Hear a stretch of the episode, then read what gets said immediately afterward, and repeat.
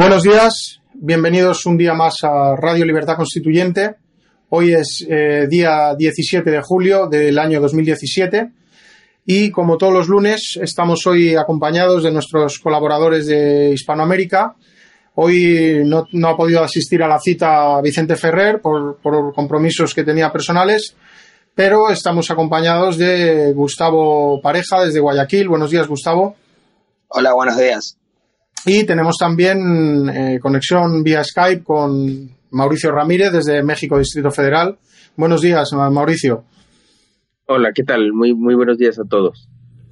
Bien, y hoy, pues para, para abrir eh, el programa de hoy, eh, con nuestro análisis político, Mauricio nos va a comentar algo acerca de, de los últimos acontecimientos en, en Ecuador con el, el presidente Correa Así que para ello, pues eh, Mauricio, tienes la palabra cuando quieras. Adelante.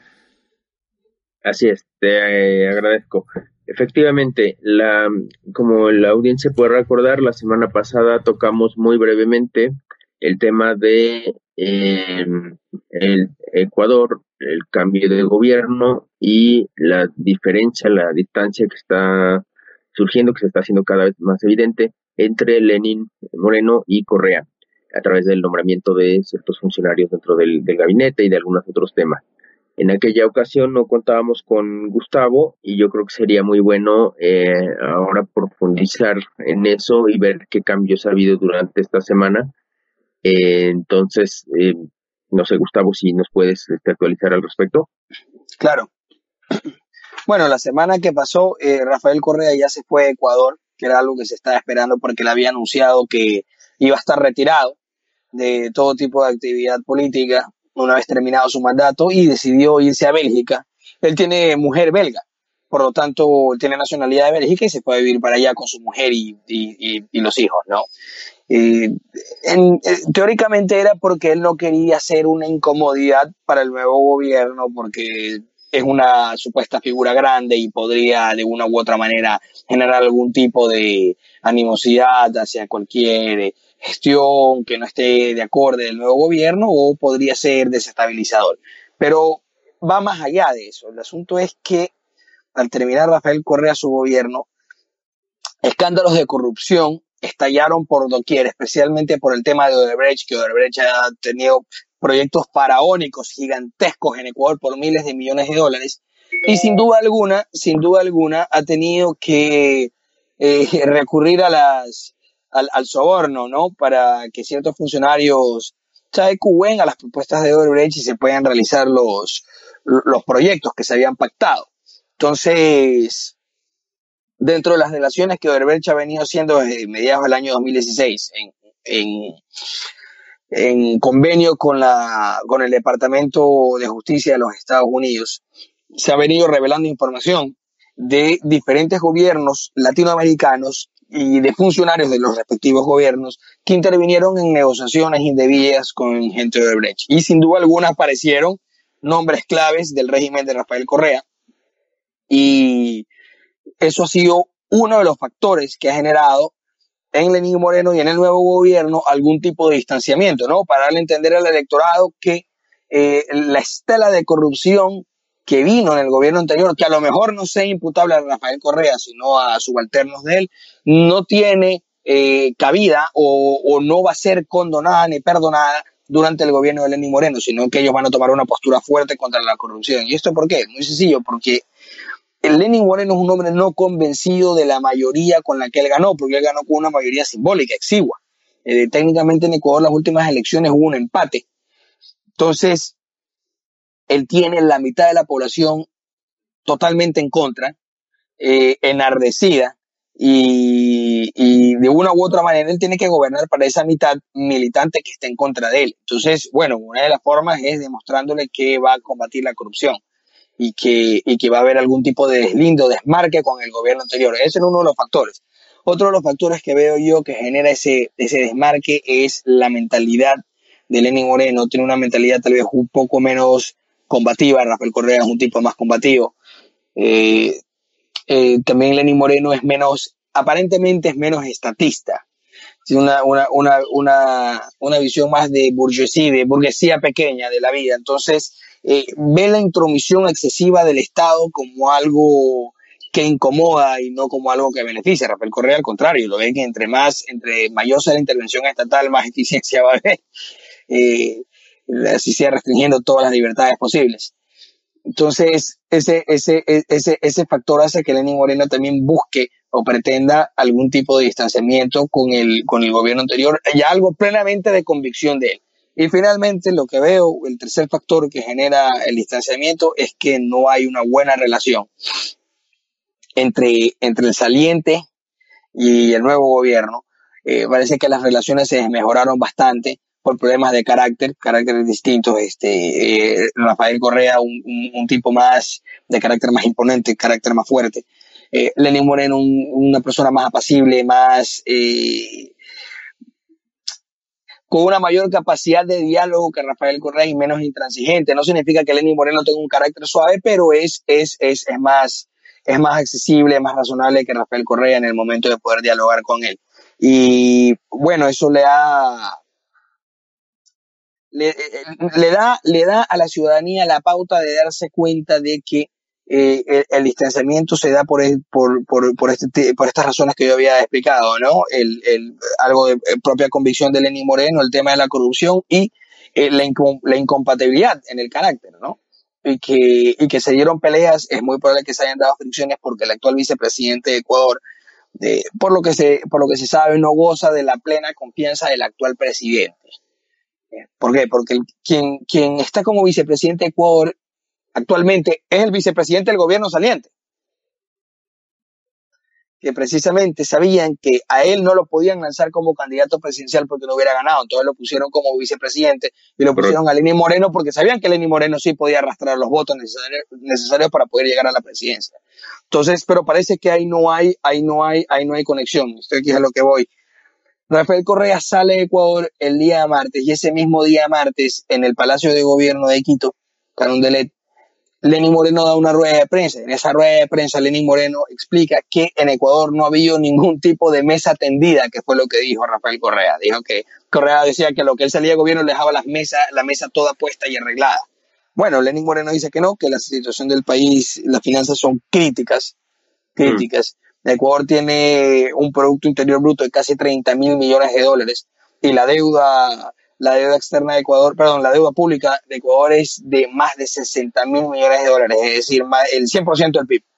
Eh, eh, por un país, por un país como Ecuador es una locura, una locura, es, es, es prácticamente imponderable lo que se requeriría eh, en esfuerzo y en tiempo para poder pagarlo.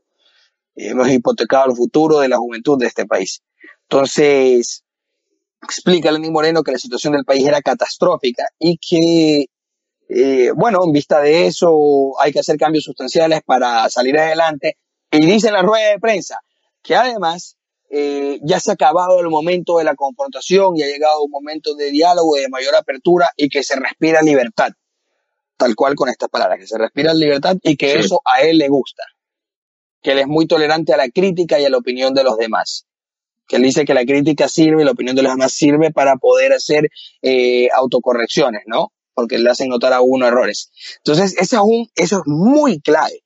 Demuestra eh, de, de, de, forma fehaciente dos tipos de visiones totalmente diferentes, la de Lenín Moreno con la de Rafael Correa. Y el mensaje directo a Rafael Correa, si ya te vas tú, yo día te estás yendo de viaje, hoy yo me siento más libre, es decir, ya no se siente presionado. Y en el funcionariado público, en la burocracia, se ha notado también la falta de presión, porque Rafael Correa era un tipo eh, eh, a ver, dentro de todas las críticas que se le pueden hacer a Rafael Correa, Rafael Correa tiene una habilidad para, para el trabajo, labo, laborioso, único. Un tipo puede trabajar 20 horas sin parar.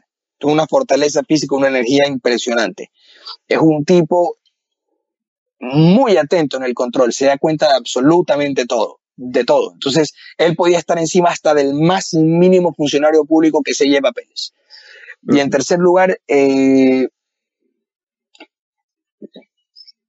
a ver, el, Rafael Correa tenía una capacidad de influenciar sobre todo el mundo por un poder de convencimiento que tenía eh, eh, casi irresistible. Los convencía porque los convencía. Era una cosa increíble. Pero bueno, ya al final, ya después de 10 años, los funcionarios públicos comenzaron a sentirse desgastados por esto de aquí. Entonces, eh, porque en Ecuador no hay separación de poderes, es evidente, hay un partido único o una tendencia de partido único, aunque igual hay torta repartida con otros partidos oligárquicos que son igual de miserables que el que gobierna. Y en esa tendencia de partido único, el, el, influjo de, de, poder o, la invasión del Ejecutivo entre las otras funciones del Estado es, pública y notoria. Es tan pública y notoria, por ejemplo, que la función judicial de Ecuador, que está dirigido por el Consejo de la Judicatura, el, el presidente del Consejo de la Judicatura fue ex ministro de Rafael Correa. Gustavo Yalta. para que tú tengas idea, está, está, cuidándole, cuidándole juicios, ¿no? Eh, exacto, pero, por supuesto. Pero por supuesto, peor aún con el tema de Odebrecht, que hay gente de su gobierno involucrada y lo que se dice, eh, ¿y por qué se dice esto de aquí? Se dice que el vicepresidente de él, que es el actual vicepresidente, está inmiscuido en el tema de Odebrecht. ¿Por qué? Porque hay una indagación, perdón, una instrucción fiscal, ya abierta en Ecuador, en Ecuador, con la información que los deladores de Odebrecht le dieron a la Fiscalía ecuatoriana de ciertas personas que habrían eh, trabajado eh, entre el gobierno ecuatoriano y Odebrecht para poder alcanzar contratos, ¿no? Y hubieron, hubieron, hubieron, hubieron coimas. Entonces, eh, uno, uno, claro, uno, uno de los, de los que está metido ya, ya tiene prisión preventiva, pero como es de tercera edad, está cumpliendo arresto domiciliario. Es un tío de Jorge Glass, del vicepresidente de Ecuador que es un civil, no era un funcionario de gobierno, en teoría porque él gestionó eh, contrataciones de Odebrecht a través de, de, de, de, cohecho. Bueno, pero él no es funcionario público, él tiene que haber hecho el cohecho con algún funcionario público. ¿Y quién era? Pues claro, los, la, la intuición apunta a que era su sobrino, el vicepresidente. ¿Por qué? Porque en la época en que se hicieron los contratos con Odebrecht, Jorge Glass era encargado de la administración de sectores estratégicos, hidrocarburos. Sí. Era quien daba los vistos buenos se ve que ese es el seguro que dejó Correa, ¿no? Eh, tanto al, eh, presidente de la Judicatura o al miembro de la Judicatura como al vicepresidente, de manera que cualquier investigación que vaya, veamos, cualquier investigación que, que vaya este, apuntada a, a, los casos, digamos, que afecte al gobierno de Lenin a través de la vicepresidencia, ¿no? Entonces, ahora la lucha de poder va a ser, y, ahí tengo dos preguntas. Cuando recién empezaste las colaboraciones mencionabas que, eh, eh, que Correa había hecho como una especie de guardia pretoriana nueva, diferente, que, que como que iba a cuidarlo a él una vez que saliera, eh, que, que no sé si nos puedes actualizar sobre ese tema. Y el otro, la otra pregunta es, ¿cómo es la relación entre presidencia y vicepresidencia? Eh, en el sentido de, o sea, si es un, es un ticket que se elige y por lo tanto eh, Lenin Moreno no puede destituir o deshacerse del vicepresidente, o es alguien que se nombra como un gabinete y entonces tiene más libertad en cuanto tenga cierta entidad política, su separación de Correa y ciertas precauciones sean tomadas, tiene la posibilidad de destituirlo. ¿Cómo funciona ahí? Ya, a ver, te voy a explicar primero lo del Código de Seguridad Ciudadana, que es en el que, en que se autorizó que se cree una especie de guardia para, para proteger a los funcionarios de Estado, altas dignidades de Estado, y a dignidades de Estado salientes, es decir, al primer año fuera de sus funciones reciban cuidado ellos y sus familiares. No, por el momento no se ha estructurado como una guardia eh, per se es más bien como una, una pequeña unidad de, de seguridad o de guardaespaldas. No llegó a más, pero no llegó a más porque el actual gobierno no ha querido dar cabida a eso, viendo todo el desastre que está sucediendo en Venezuela, pues. Es, evidente que no les conviene hacerlo porque aquí también tuvieran un caos. Y, y, y, seguramente sectores de Fuerzas Armadas y de Policía Nacional están totalmente en contra de que existe este tipo de, este tipo de, de, de unidades pero toleraron que sea con una unidad de guardaespaldas y, y, no, y no algo más equipado. Pero de todas maneras son civiles armados, son civiles armados a cargo del Ministerio del Interior. Una cosa es que sea la ciudadanía normal que pueda portar armas, no hay ningún problema. Otra, cosa, otra cosa es eh, eh, ciudadanos que estén a órdenes de un ministerio de la función ejecutiva armados. Eso es totalmente distinto. Entonces, sí, se pueden entrar. Claro. Eh, en confrontación con la con la los cuerpos de seguridad oficiales y, el ejército, ¿no? Es decir, crea una confusión de atribuciones ¿no? entre, entre las tres que le restaría poder a las ya instituidas. Por supuesto. por eso su oposición. Totalmente. Es que eh, tienen que tener de una u otra manera algún tipo de facultad coercitiva y eso hace que, que se metan las esferas de facultades de las, de, de las otros organismos de seguridad estatales. Eh, bueno, Rafael Correa los utilizó como guardaespaldas. Hay muchos videos que circulan en las redes sociales de Rafael Correa caminando por las calles tanto de Guayaquil y Quito, ya fuera de funciones presidenciales, y anda como con unos cuatro o cinco tipos, unos gorilas como guardaespaldas. Y la gente no lo trata bien. Hay un video en internet que la gente lo está botando de un restaurante.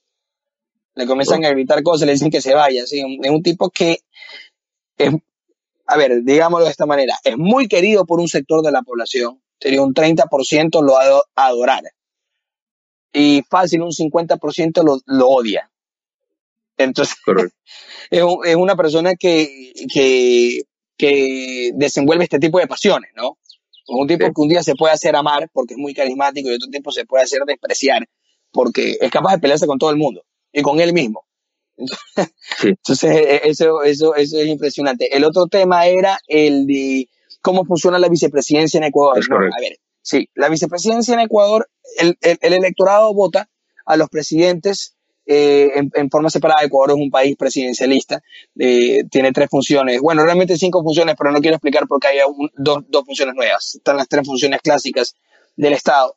Eh, los parlamentarios son elegidos con unas votaciones parlamentarios, listas de partido, por supuesto, listas abiertas de partido, que nadie vota por listas abiertas, la gente vota en plancha. Y la lista del partido los arma el jerarca de partido. Y ahí tú tienes la función judicial, simplemente se elige a través del sistema del Consejo de la Judicatura. Eh, otra cosa es cómo se arma el Consejo de la Judicatura, que en algún momento lo tocaré, que no vale la pena por ahora, por ahora verlo. Y el, el, el, presidente y el vicepresidente son elegidos por eh, elección popular. En teoría es a doble vuelta, pero hay una excepción de que puede haber elección, elección presidencial a una sola vuelta si el que gana las elecciones en primera vuelta lo hace superando el 40% de, de, de los votos no empadronados, sino de los votos efectivos de la jornada electoral y le saca y le saca más de 10 puntos de ventaja al que va en segundo lugar. Que es lo que Lenin no logró en la primera. Que es lo que Lenin no logró en la primera, sino que se tuvo que ir a segunda vuelta. Correcto. Entonces, una vez que está en, en, ya en la segunda vuelta, ya gana el que, el que tiene la mayoría simple y, y, sube, y, y sube al poder y tiene que quedarse con ese vicepresidente. No lo puede remover solamente por las causales constitucionales de remoción del vicepresidente que son las mismas que las del presidente. El presidente no puede removerlo, no es un subalterno de él, es un reemplazo de él. Es un reemplazo de él. Y esto es obvio, pues, porque si lo hace, si, es por oligarquía de partidos y el jerarca de partidos ha decidido quién es su quién es el vicepresidente, y, no siempre el, el, jerarca del partido es el que, el que funge como presidente en el momento, pues, ¿no? Es como en, en, este caso, que el jerarca de partido es Correa, pero el presidente no es el jerarca de partido. Entonces, eh, tiene que obedecerse precisamente a las líneas del partido. Las líneas del partido es que vayan esos dos y no se puedan remover, sino por las vías constitucionales, que son siempre mucho más complicadas. Necesitan hacer juicios políticos, ¿no? Entonces, el sistema, el sistema eh, gana así cierto grado de seguridad. Pero, bueno, para la gente que no, no sabía cómo funciona Ecuador, Ecuador es un sistema presidencialista, de oligarquía de partidos. es una locura, es más, es más despreciable que el de España. Pues uno tiene un ejecutivo con unos poderes y unas atribuciones enormes, que, que, que puede darse la coincidencia, como fue en Ecuador, que ese ejecutivo es el jerarca de partido, oligarca nacional y aparte jefe de la bancada mayoritaria del Parlamento. Entonces, controla todo, controla todo. Eso es, es un monarca ese, ese es un tema muy latinoamericano, ¿no? La, la digamos, la, la, costumbre o la tradición que se hizo aquí desde, desde la época de los virreyes de la concentración del poder en una persona hizo que por más que, al menos hablando del, por ejemplo, del caso de México, ¿no? Por más que formalmente quisieran parecerse a la separación de poderes eh, de la Constitución de Estados Unidos cuando se hizo el proceso de independencia, eh, digamos, era algo que iba completamente contra la tradición eh, política, incluso con la tradición popular de que pues lo que se tenía era un rey, ¿no? Entonces el presidencialismo mexicano eh, siempre ha sido como eh, elegir al, al, soberano y el soberano se debe encargar de, de todo, ¿no? De partido, de Estado y totalmente de acuerdo contigo, Mauricio. Este, entonces es un, es un una inconsistencia entre los deseos de los, de los liberales en aquel momento, en el siglo XIX, y con la realidad eh, tradicional política de quien iba a ejercer con esas leyes. Entonces, este, pues sí, y eso sigue, sigue siendo hasta, hasta el día de hoy, ¿no? Simplemente lo que comentábamos en la campaña de los estados, ¿no? Que, que siendo que número uno, se, supone, de acuerdo a la, ley, que son estados independientes, con partidos con sedes independientes. Eh, pues la, la, jefatura de campaña estaba en la residencia oficial del presidente, ¿no? Este, había muchas instrucciones de, de, muchos lugares, pero siempre el, el, presidente ha sido el que ha mandado en el partido, el que ha, eh, el que ha pues sí, manejado a la, a la bancada en el Congreso, el, entonces, el, eh, digamos, el régimen presidencialista eh, designa a quien elige presidente y el presidente es, eh, eh como es, es, es, electo por mayoría directa del, del, de los ciudadanos, ¿no? Pero eh, esa palabra en México implica algo más, porque implica la preeminencia de la presidencia sobre los demás poderes y la preeminencia del presidente sobre su propio partido, que es lo que hace la, que digamos que, que, todos los demás poderes, incluyendo gobernadores, sean accesorios o este suplementos de, de, del poder presidencial. Empleados son empleados. En, México entró en crisis cuando se cuando eh, Salinas negoció con el PAN el poder eh, tener alternancia en diferentes estados y conforme eso fue evolucionando, se, las gubernaturas se, fueron haciendo rebeldes a la, a la institución presidencial, particularmente cuando gobernaba el PAN el PRI fue el, bastión de poder que logró eh, luchar ahí para poderse mantener como independiente, ¿no? Pero realmente eso es muy reciente y eso todavía no cambia la tradición que existe en la mente de la gente de que este, el presidente es el rey en turno y, y este y de eso depende todo, ¿no? También por eso la, la baja participación en las demás elecciones porque saben que el único que importa realmente es el presidente. No sé, eso es lo que pasa aquí, no sé eso cómo, cómo es en, en Ecuador. No, no, en, es igual que en México. O sea, el, el, mira, nuestros sistemas son espejos. Sí, claro. No, nuestros sistemas son espejos, eso tú no lo dudes. Y, y Venezuela es el reflejo final de, todo, de toda nuestra porquería. Eh, nuestra porquería política de cuenta que se ha traducido en el desastre venezolano, sirviéndonos como, como, como advertencia de que allá vamos.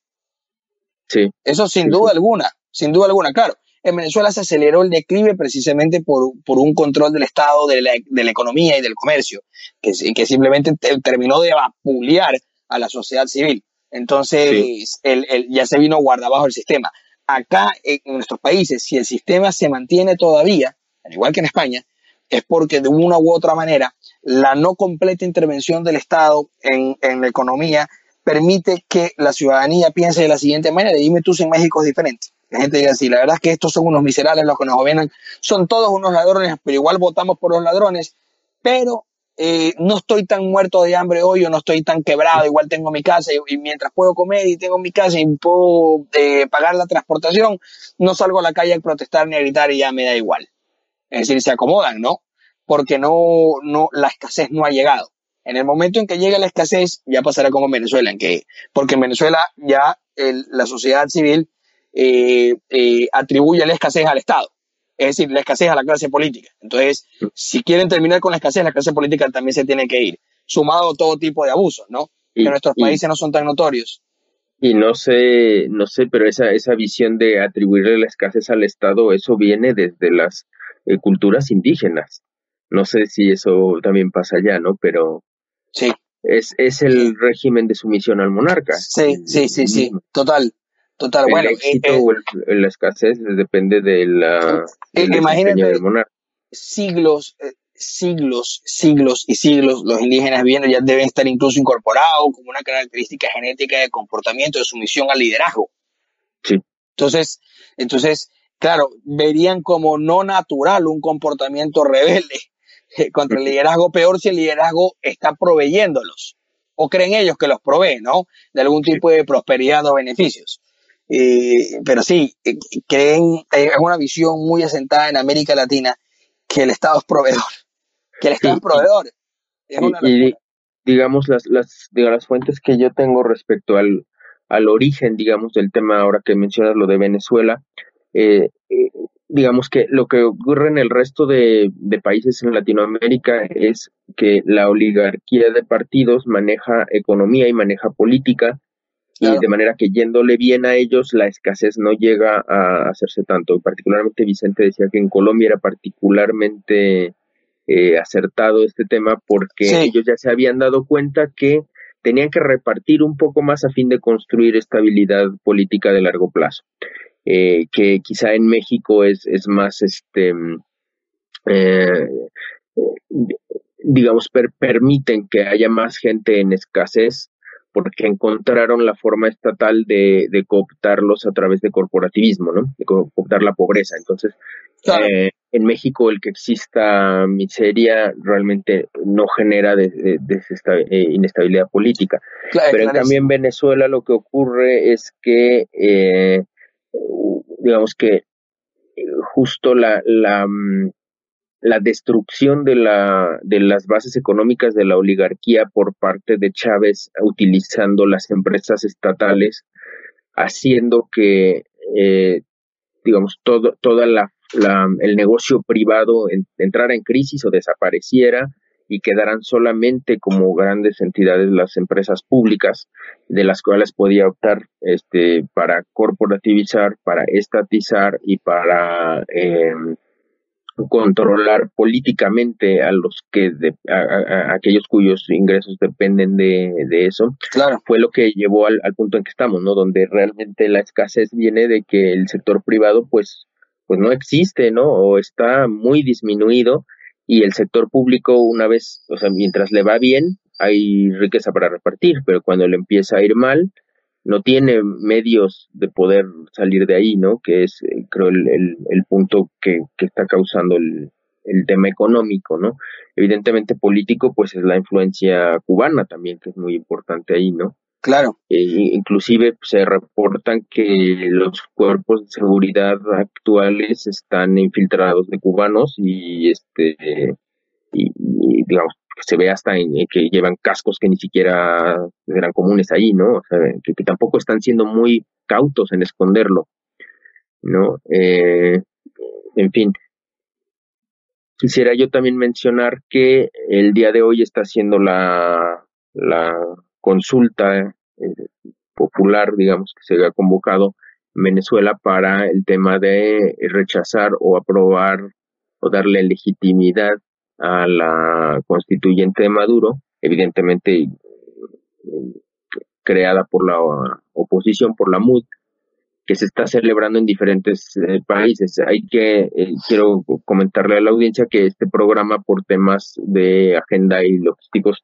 lo estamos grabando el domingo, entonces todavía no tenemos una, un resultado de cómo se está llevando a cabo esa consulta, pero seguramente pues los, los diferentes programas una vez que se tenga lo, lo, lo tratarán o el mismo Alberto Franceschi aparecerá en algún momento para, para comentarlo, ¿no? Por, eh, recordemos que al final no es un tema es un tema organizado por la, la misma oposición este, de la oligarquía, que tampoco es que sea tan auténtica esa consulta respecto a, que tenga una gran base social, si bien la gente eh, que sí está en las calles o que está en la oposición internacional, aquí en México se están haciendo muchos puntos de votación de la gente que está eh, como inmigrante aquí, este seguramente tendrá este, legitimidad, ¿no? Pero digamos que la organización sí viene de parte de la, de la oposición de partidos. No sé allí en Ecuador si este, si también está habiendo puntos de votación o que si tienes algún comentario más sobre el tema. No, no, no, no, no y no creo y no creo que lo permitieran porque de una u otra manera son, son aliados, exactamente. Eh, hay bastantes venezolanos en, en, en, en, Ecuador. Colombianos y venezolanos es lo que más hay aquí porque son refugiados. Eh, por el tema de la guerrilla y después los que han venido los colombianos, los venezolanos han emigrado para acá por el tema del declive en Venezuela.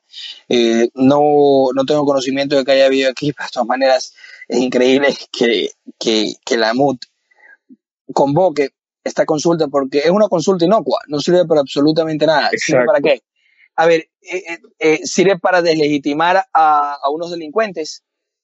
Es decir, la gente tiene que hacer algún tipo de consulta, tiene que preguntársele al pueblo si un asesino es asesino, o si un violador es violador, o si un delincuente es delincuente. E, eso es absurdo. Eso es absurdo. Eso simplemente es la medida de santificación que necesita la oposición blandengue para poder, como le dice Franceschi, para poder, para poder dar un nuevo paso para eh, sacar al gobierno negociadamente, para dejar un régimen de transición negociadamente en el cual fuerzas chavistas se integren a este, a este nuevo Estado. Entonces de repente estas fuerzas chavistas de un día para otro se van a transformar, se van a convertir. Eso, eso va a ser como cuando los judíos españoles se convertían en católicos. Aquí los chavistas de izquierdas, marxistas, se van a convertir en capitalistas de la, de la noche a la mañana, así que forman parte de este nuevo gobierno que se quiere hacer.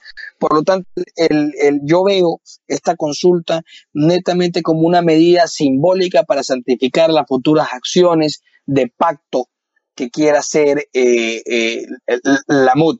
¿Por qué? Porque la constituyente se desautoriza por sí sola. Si la gente simplemente decide no aceptarla, no se acepta. En Venezuela ya no hay imperio del derecho, en Venezuela ni siquiera rige la constitución actual, entonces es un absurdo tener que hacer una consulta sí.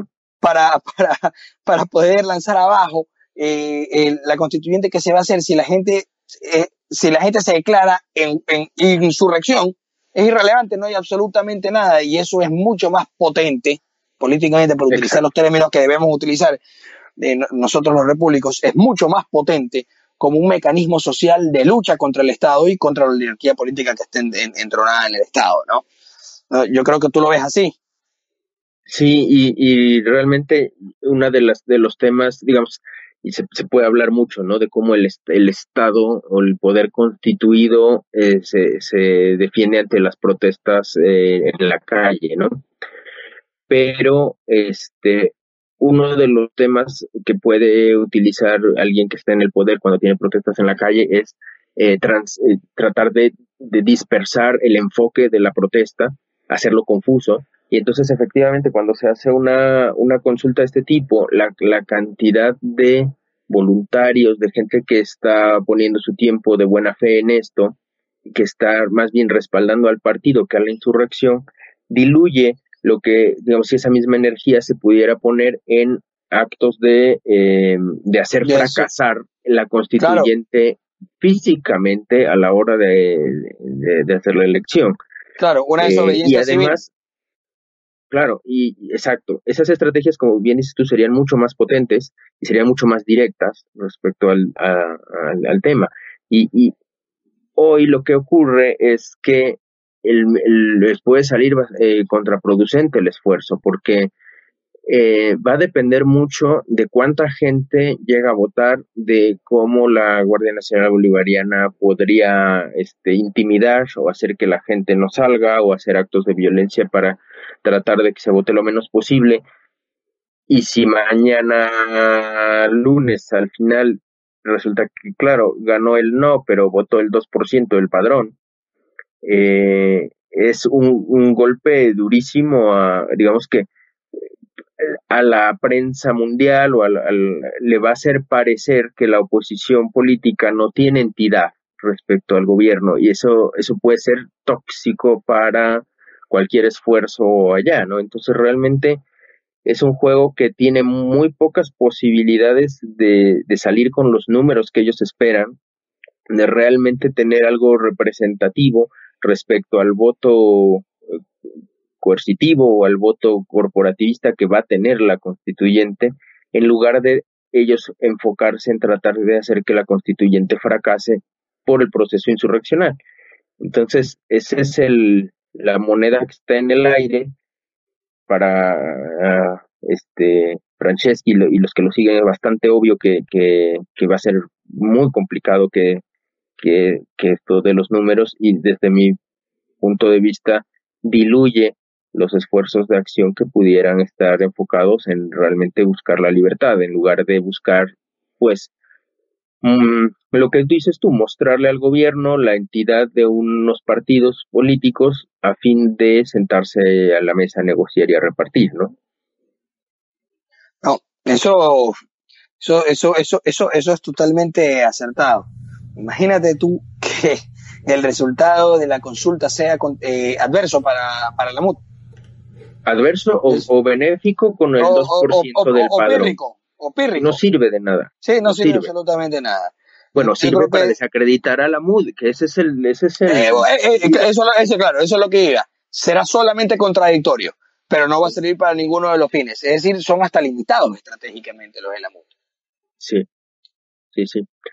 Pues muy bien, yo creo que esos temas, una vez que esté el resultado, serán abordados ahí por los diferentes este, compañeros del, del programa. Eh, no sé, Miguel, si hacemos una pausa, creo que llevamos ya un buen, buen rato comentando. De acuerdo, pues eh, si os parece, llevamos ya 30 minutos de programa. Hacemos una pequeña pausa y regresamos enseguida. Hasta ahora mismo.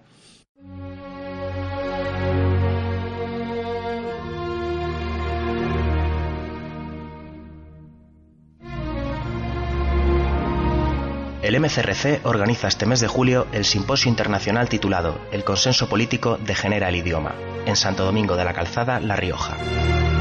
Del 21 al 23 de julio de 2017 se reunirán algunos de los colaboradores e intelectuales más cercanos al MCRC. Martín Miguel Rubio Esteban, José Sánchez Tortosa, Alberto Franceschi, Alberto Vuela Lamas, Alberto Iturralde, Pedro Gallego, Roberto Centeno, Gustavo Pareja, Marcos Peña, Gabriel Albiac y Dalmacio Negro, entre otros por confirmar, presentarán una serie de ponencias que desarrollarán el tema central del simposio y rendirán digno homenaje a la trayectoria de Antonio García Trevijano.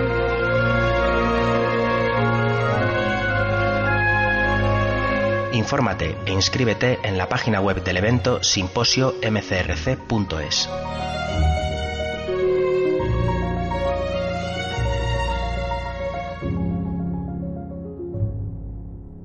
Bueno, ya estamos de vuelta. Eh, recuperamos el programa y cedo la palabra a Mauricio o Gustavo. No sé exactamente quién quiere comenzar, pero adelante, pues cuando queráis. Bueno, eh, sí, efectivamente, eh, uno de los temas que nos había quedado pendientes de verla hace un par de semanas era respecto a, siguiendo el, eh, tema del simposio sobre cómo la corrupción en el lenguaje es un factor de poder y es un factor em, que tergiversa o que pervierte los sentidos de manera de hacerle al poder más fácil la lucha contra el ciudadano. Eh, uno de los temas que también es, es, es muy relevante Habíamos hablado en su momento del tema de los espacios eh, libres en las universidades, los espacios seguros en las universidades que eh, evitaban la libertad de pensamiento, que hay discursos que ya no se pueden decir, que hay temas de los que no se puede hablar, opiniones que no se pueden expresar sin una reacción violenta y casi de censura de la progresía.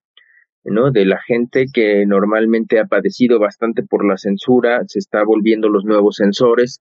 Habíamos visto el caso de, de Carmena, que quería en un evento de Madrid que hubiera libros que sí podían ser eh, distribuidos y otros libros que no, este, que no debían estar ahí y por lo tanto había que multar a los organizadores.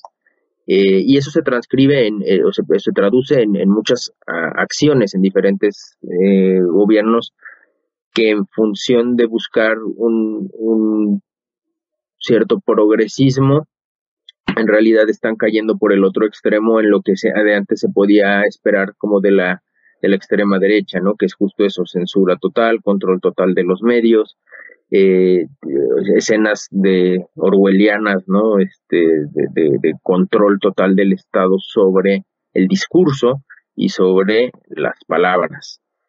En ese sentido, uno de los temas que, eh, vale, creo que vale la pena tratar es eh, la, distinción que se está haciendo ahora en, los medios progresistas y las universidades del sexo y del género, ¿no? Como eh, hay grupos que requieren que eh, se, se pregunte a la persona, en el caso del idioma inglés, con qué pronombre se le debe decir para a fin de no afectar su eh, Identidad de género.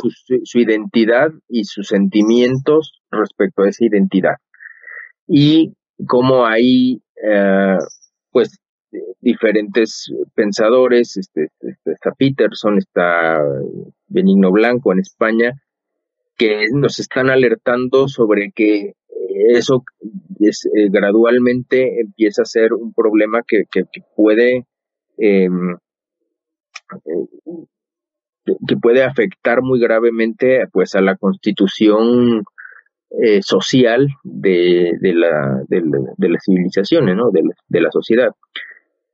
Particularmente el hecho de, siempre hemos dicho en, en, estos programas como la tergiversación del lenguaje de lo que más aleja es de la verdad y de los hechos claros y concretos, ¿no? O sea, la, eh, simplemente en, en cualquier eh, juicio, digamos, por ejemplo, contra el gobierno, cuando el acusado, no, el, no el acusado, sino el, la persona afectada, en lugar de pedir algo concreto, pide abstractos como pedir justicia o pedir igualdad o pedir eh, simplemente al no ser concreta la demanda ya inició perdiendo la guerra, ¿no? Porque una de las cosas más importantes es saber exactamente qué es lo que se quiere y cuando se promueve la, la el buscar abstractos eh, tiene todo el, el, estatismo tiene todo el, el poder de, de, simplemente modificando lo que se entiende por equidad lo que se entiende por justicia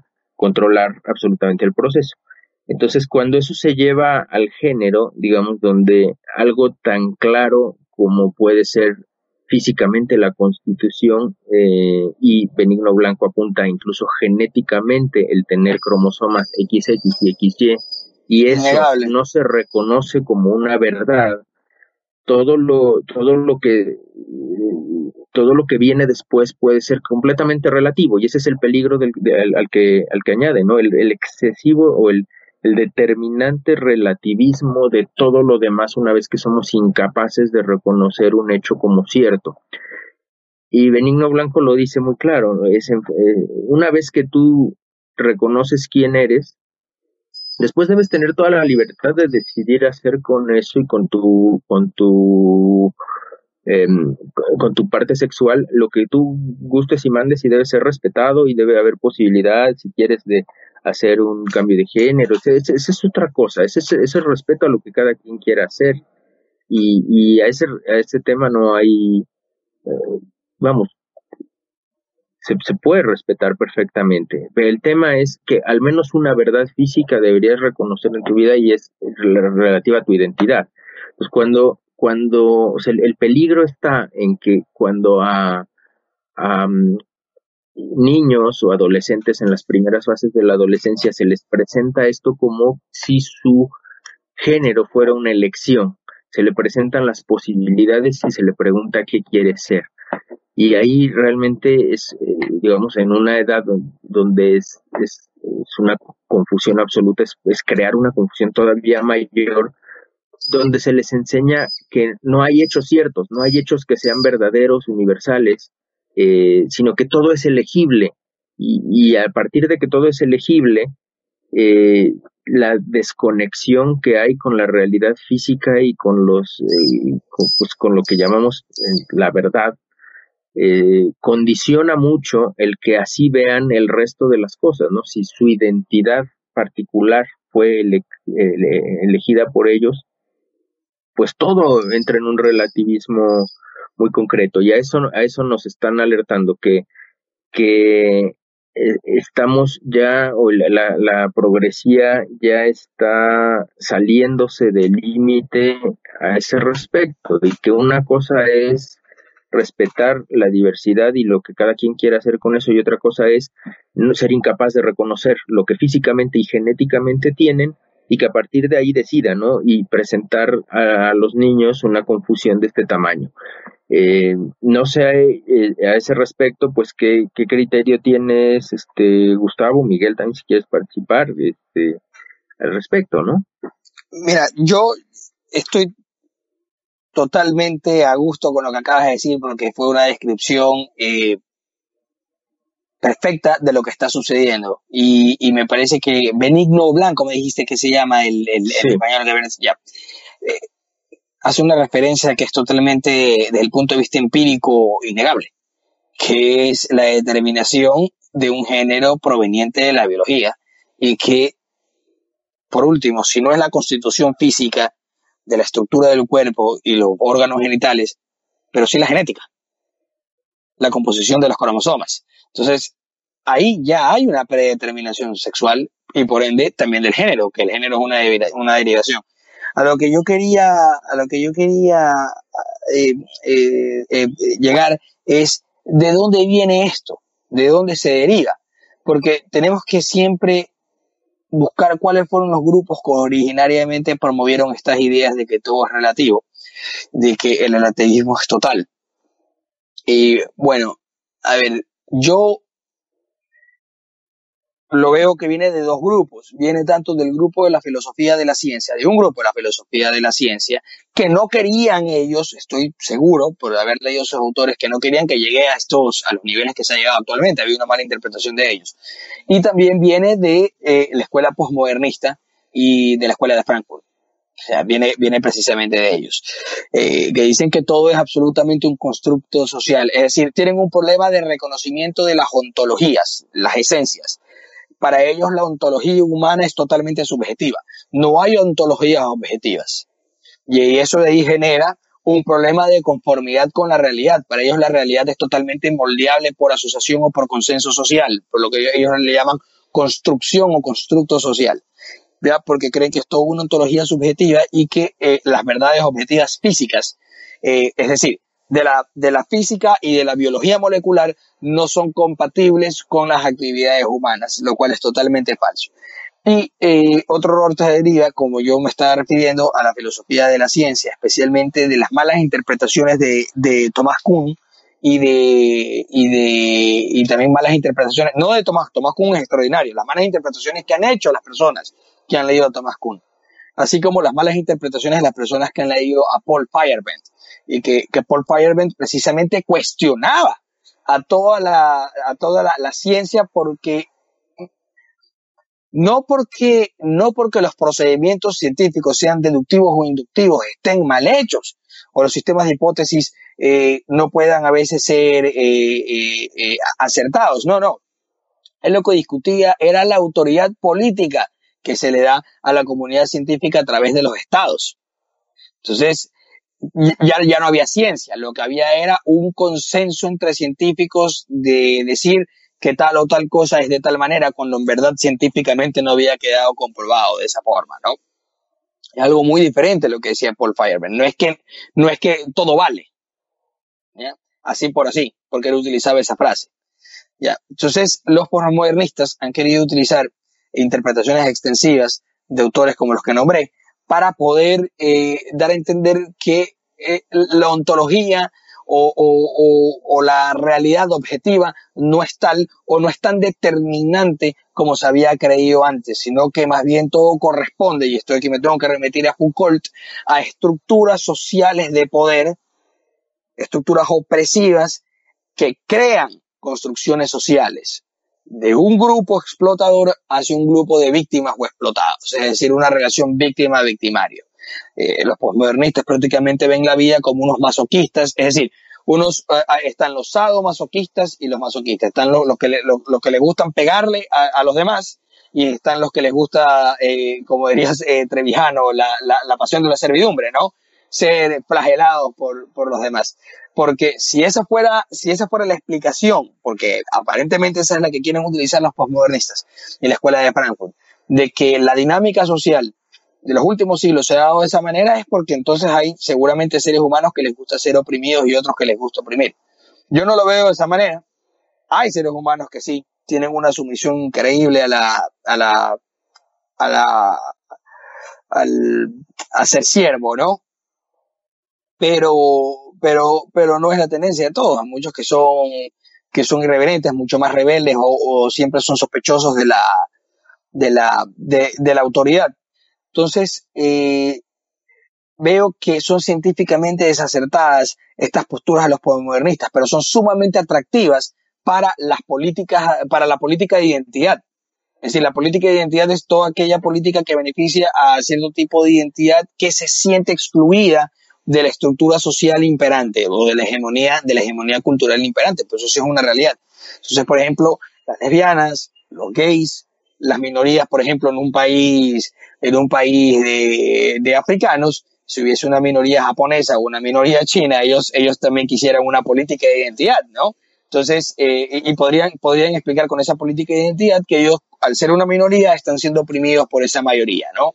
Entonces, eh, lo que utilizó toda la gente de la escuela de Frankfurt es crear un tipo de amalgama o de nexo conductor entre todos este tipo de minorías para que se unan en una sola y se utilice lo que es la política de identidad. Y todo este tipo de control de lenguaje que se hace en las universidades, especialmente en los Estados Unidos, de allá donde no viene, del el sexo y el género, precisamente es para afianzar la política o, o la política de identidad de, de, las minorías con identificación sexual no binaria, porque así es como lo utilizan. Eh, para ellos no es masculino y femenino o u hombre o mujer, sino que hay cisgénero. Han llegado incluso a decir que masculino femenino o sexo eh, eh, masculino y sexo femenino es cisgénero, que es una construcción social, precisamente yéndose en contra de, de, de, las comprobaciones empíricas, pues no, es anticientífico, pero lo sostiene. ¿Ya? Y que, bueno, las personas pueden decidir la identidad que quieran tener, pues, ¿no? Hay unos que son Oye, asexuales, eh, trisexuales, fluidos, una, una cosa Sí. que es impresionante. y particularmente, digamos, una de las cosas que este, yo utilizo, eh, digamos, como, como una forma de, eh, de decidir y de evaluar ciertas cosas es la parte evolutiva. Entonces, la parte de la raíz biológica de eh, la sexuación, ¿no? Ah. Eh, entonces, realmente eh, la, la, raíz biológica de la sexuación es acelerar la recombinación genética de manera que los cambios a través de la participación del azar, los cambios en la especie se puedan acelerar y al ir um, permitiendo eh, la supervivencia puedan uh, darle más posibilidades a la especie de subsistir. O sea, realmente la reproducción sexual nació como que eh, como una estrategia de la, del diseño natural para que en lugar de esperar un millón de repeticiones para generar un cambio, eh, se puedan generar a lo mejor cien mil eh, mil intercambios genéticos, eh, en los cuales a lo mejor, no sé, cuarenta mil no sobrevivieron, pero el cambio de que se, que se el, el, el, cambio que se necesitaba generar en lugar de esperar un millón de reproducciones a lo mejor ocurre en la... de, de un, un, salto evolutivo. O sea, Ajá, es como eso es una estrategia caótica de recombinar que ayuda a generar una diversidad de soluciones no eh, entonces desde esa perspectiva este eh, pues son gametos y, y, son gametos que tienen un género simplemente pues por la por la, la, la combinación necesaria para poder realizar la reproducción. Ese es lo que es lo que biológicamente es un género es, es la, la eh, lo, lo, que permite una relación que permita la combinación de eh, de la carga genética y permitirle al caos intervenir ahí para, para cuál va a tomar de cada mitad, ¿no? Eh, en términos generales, ¿no? Entonces, este, eh, eso, eso es como un, eso no es un constructo social, eso, eso es, es un hecho biológico que por más que ahora digamos que el ser de una o de otra o llamarle masculino o femenino sea un constructo, pues ah, de fondo existe una realidad que es que tienes una configuración física que te permite aportar de alguna manera la mitad de la carga genética en la reproducción. Esa es la raíz y digamos de por qué existen el, sexo. Entonces, eh, este, el, el, el creernos tan, tan importantes de decir que eh, es la mente humana y la inteligencia humana la que creó una realidad biológica, pues realmente estamos ya fuera de cualquier contexto lógico aplicable, ¿no? Es una religión. Es, sí. Sí, igual sería como una religión, es, una certeza de lo que no se ve. Contrario a lo que se ve incluso, es, aún peor, porque por último la religión es creer en lo que, en lo que, en lo que nunca ves. En cambio acá ves algo totalmente distinto y lo niegas. Sí. sí Dices que lo que verde es amarillo. Es, impresionante. Es correcto. Y, por ejemplo, en la, en la, digamos, en la naturaleza existen muchísimos ejemplos digamos, lo que decíamos, al, lo que decía al principio, ¿no? O sea, una cosa es tu realidad física y, genética como parte de, de esa em, de esa separación entre masculino y femenino que hay y otra cosa es lo que cada quien decide hacer con ella porque en ese en ese sentido pues no solo hay muchas especies de animales que tienen prácticas heterosexuales homosexuales eh, pero inclusive hay organismos en la naturaleza que según la necesidad de la especie tienen la capacidad de, eh, de cambiar de sexo para poder reproducirse. Es decir, si, en, una población, me parece que son en peces, hay una abundancia de hembras, eh, algunas hembras tienen la capacidad de volverse machos temporalmente simplemente para, para lograr la reproducción, que es lo que evolutivamente necesitan. Entonces, en ese respecto no hay ningún problema con lo que cada quien decida hacer, pero la, el constructo social tiene que reconocer algunas cosas que son innegables y que son genéticas y que es, es parte del reconocimiento de que hay cuestiones no controlables por el intelecto, eh, que son parte de la constitución de la verdad, a partir de las cuales tienes que crear algo, porque una vez que pierdes esa capacidad de conexión con la realidad, eh, es muy probable que vivas completamente en un mundo fantástico, eh, en el cual, y ese es el tema, en el cual seguramente es mucho más fácil dominarte que si tienes corrección con el mundo real. Y ahí es donde tiene que ver con el propósito del simposio, alertar sobre la que, que digamos que hay, hay tanto puesto en el juego de crear estas identidades que no puede ser gratuito, no puede ser simplemente por respeto humano, sino yo creo que eh, muy probablemente son medios de enajenar a la gente para que deje de pensar en la lucha de poder y en cómo su sus intereses son representados, hacerlo más dócil al poder establecido.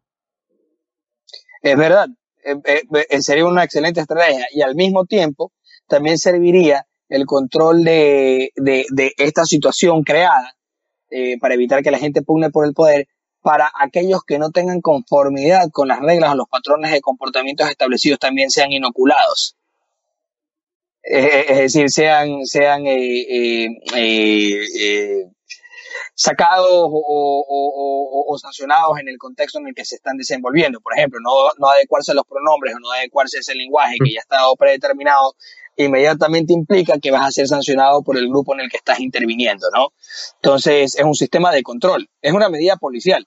Me gustó lo que acabas de decir de que precisamente lo que crean con el control del lenguaje es en primer lugar, el control del lenguaje en el trasfondo que lo están utilizando, es decir, negando las ontologías objetivas, sino que todo es ontología subjetiva. Si todo es ontología subjetiva, lo que crea la ontología es, lo hablado, es el lenguaje. Entonces, si tú controlas el lenguaje, tú controlas lo que lo creado y lo no creado. Entonces, lo que quieren controlar es lo existente.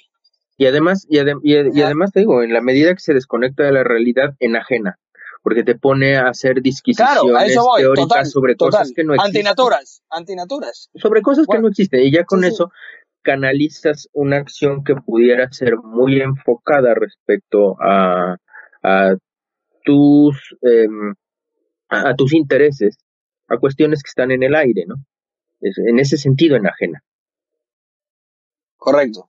Sí, sí, sí. No estoy. Eh, eh, es, la, la, verdad es que es, es, muy cierto. Sin duda alguna que enajena, porque te desconecta, te desconecta de la realidad para la cual tú estás programado para coexistir. O sea, el ser humano tiene una, tiene, tiene una programación biológica para coexistir con una realidad objetiva y de conformarse. Si no fuese así, ni siquiera podríamos nosotros caminar.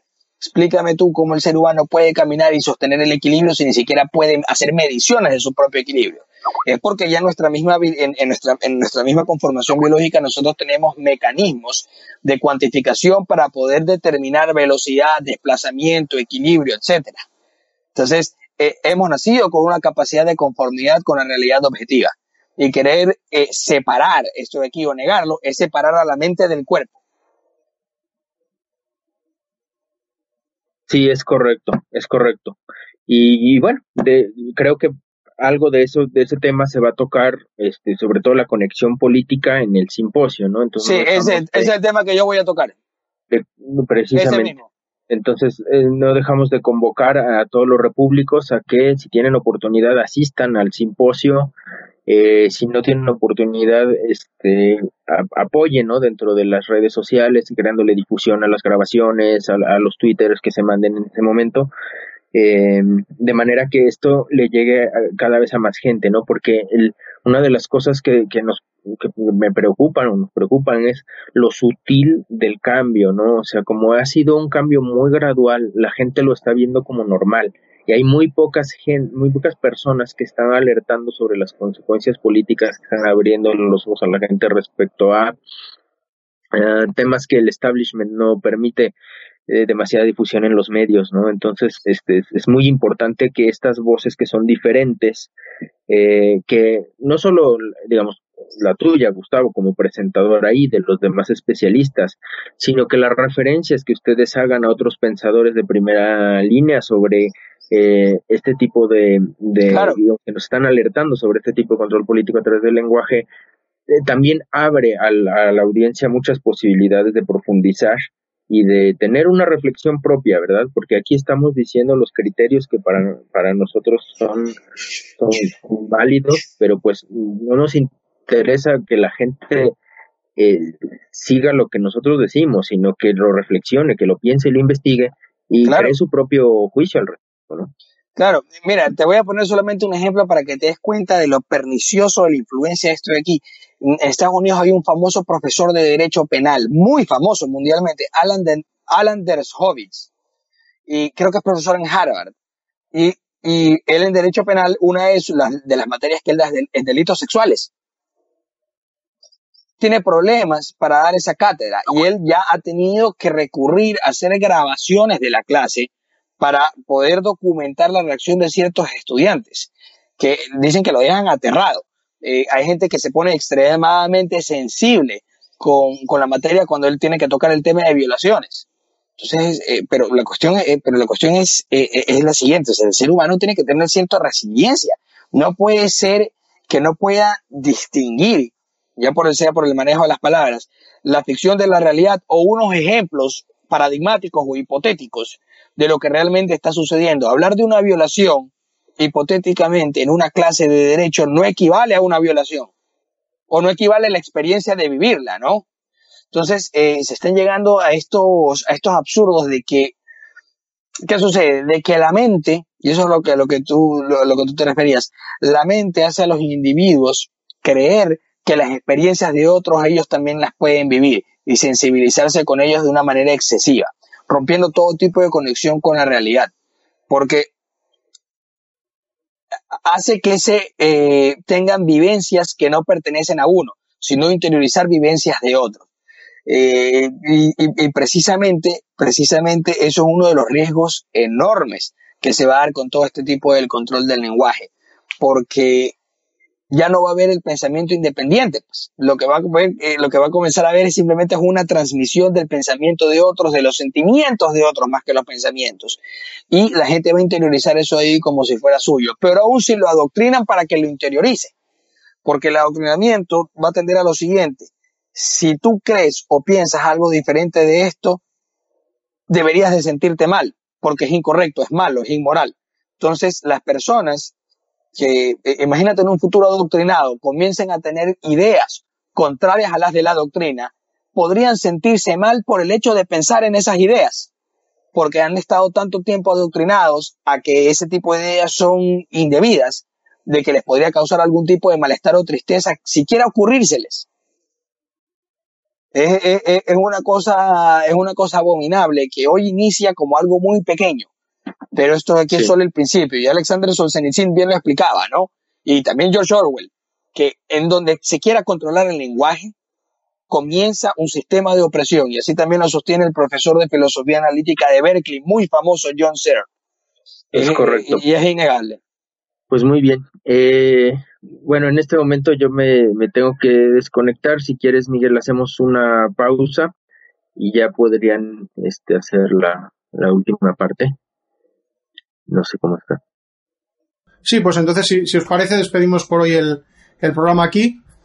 Y, y, nada, pues entonces nos despedimos de todos los oyentes hasta el próximo programa y les agradecemos como siempre su colaboración y la participación a, a Gustavo Pareja y a Mauricio Ramírez. Encantado. que sí. Así que hasta el próximo programa. Un abrazo a todos. Hasta luego. Adiós.